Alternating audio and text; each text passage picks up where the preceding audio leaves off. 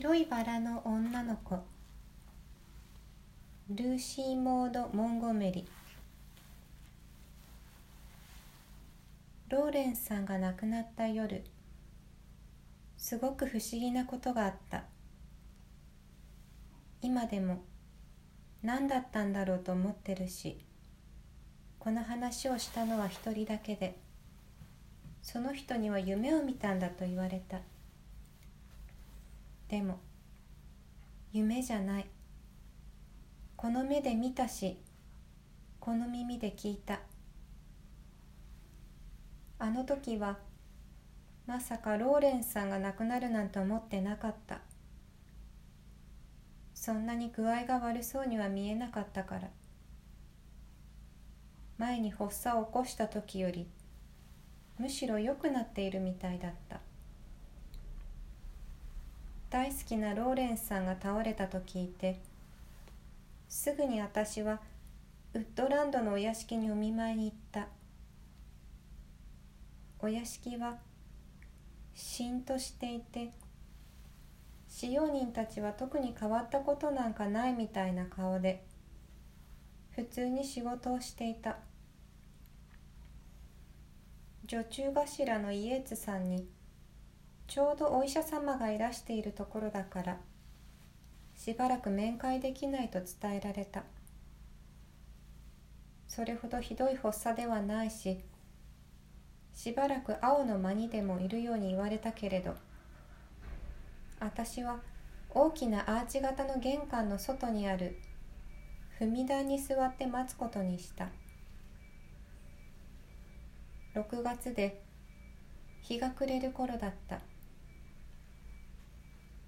ウッドランドはとても美しい場所で私の座っている右手には庭が広がり目の前には小さい谷間が夕日をいっぱい浴びていた。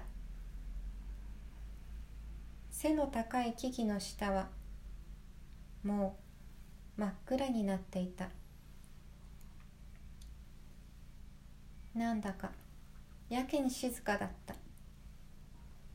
何かを待っているようなそんな静けさだ。私はこの前ローレンスさんが倒れた時のことを思い出していた。1年近く前の8月だ。ローレンスさんの具合が少し良くなってきたある夜。私は看護師さんの代わりに付き添っていた。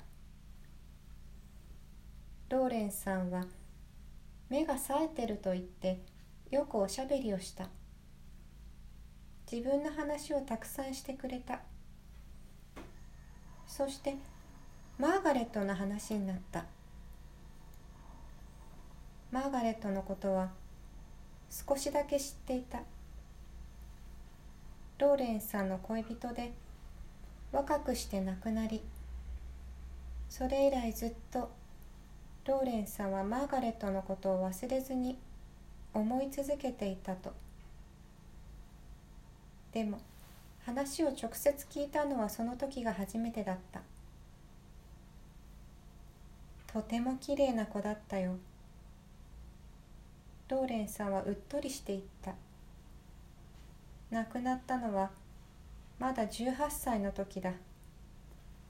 輝くような金色の髪で瞳はダークブラウンだ。小さい肖像画があるから。私が死んだらジャネットお前に持っていてほしい。私はずっと長いことマーガレットを待っているんだ。きっと来ると約束してくれたからね。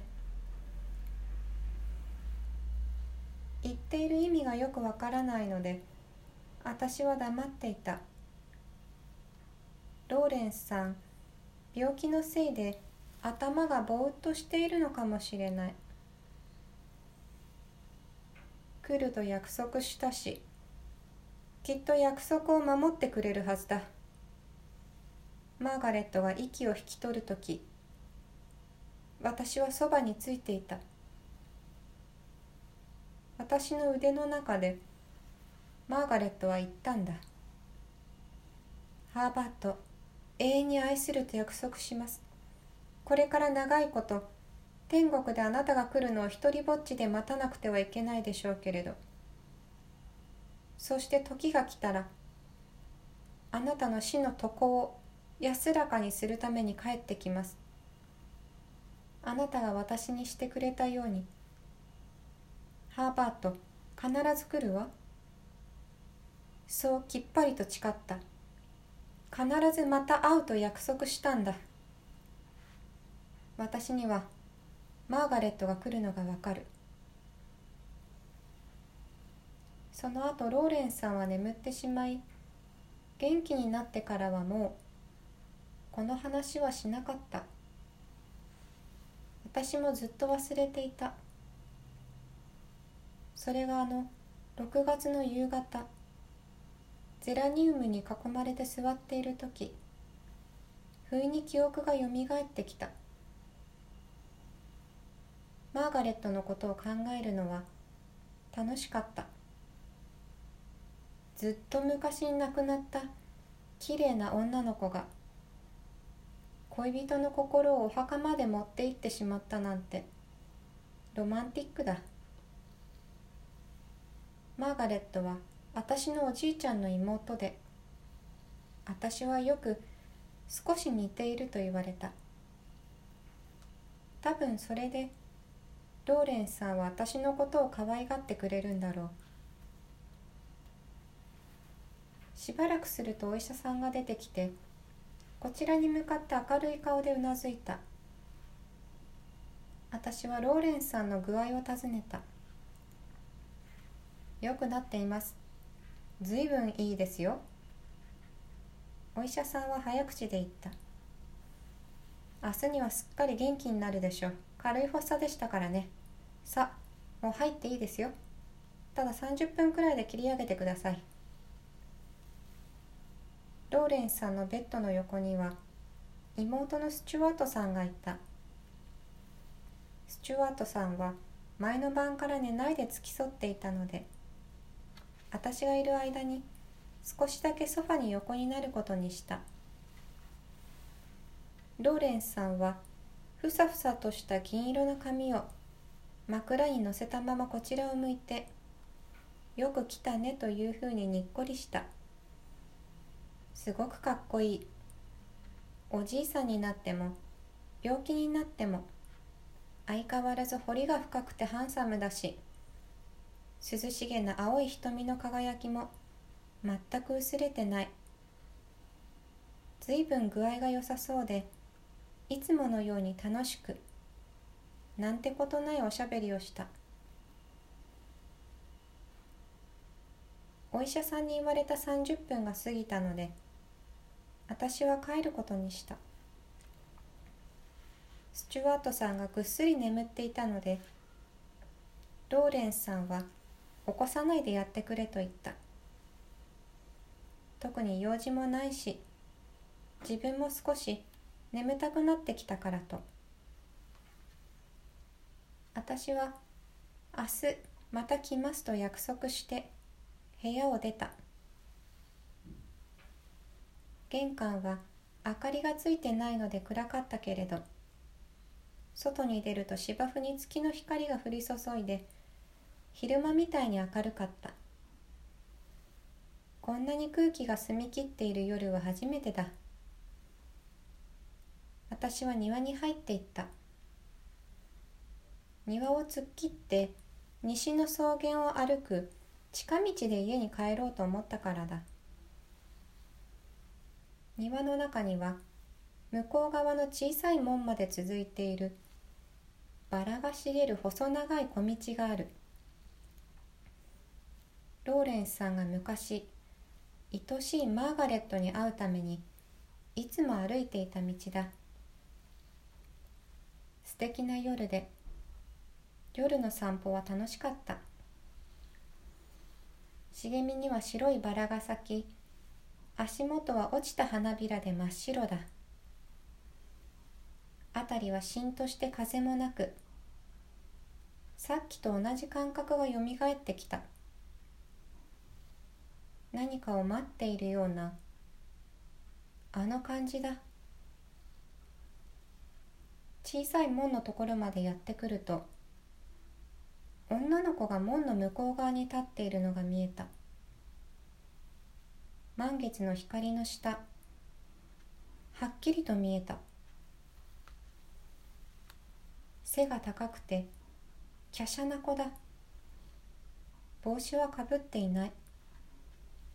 明るい金色の髪が月明かりを捕まえているみたいに不思議にキラキラ光っている。